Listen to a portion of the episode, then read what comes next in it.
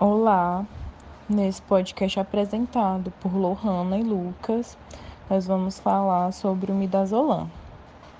Midazolam, que é o próprio ingrediente ativo desse medicamento, também pode ser encontrado no genérico similar como Dormonide Dormire, e ele é da classe dos benzodiazepínicos.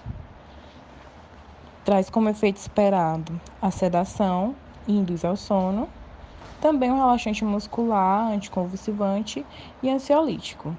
Os efeitos adversos do midazolam são sonolência diurna, redução da atenção, confusão mental, fadiga, tontura, fraqueza muscular, falta de coordenação dos movimentos, visão dupla, náuseas, vômitos, soluços, constipação intestinal, boca seca, alteração da libido, reações cutâneas, amnésia, depressão, tolerância e dependência. E as drogas antagonistas são a teofilina e o flumazenil.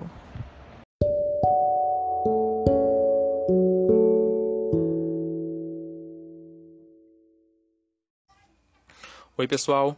Eu sou o Lucas e vou explicar para vocês alguns cuidados que devem ser tomados durante a administração deste medicamento.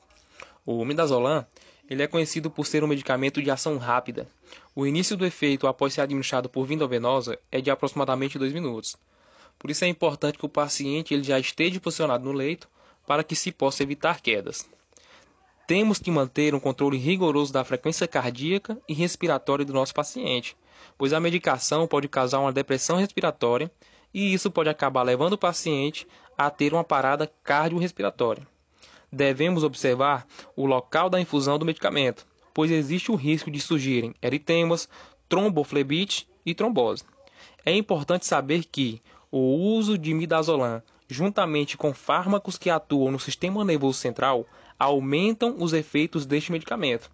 Ter conhecimento disso é importante para que possamos evitar situações de risco para o nosso paciente.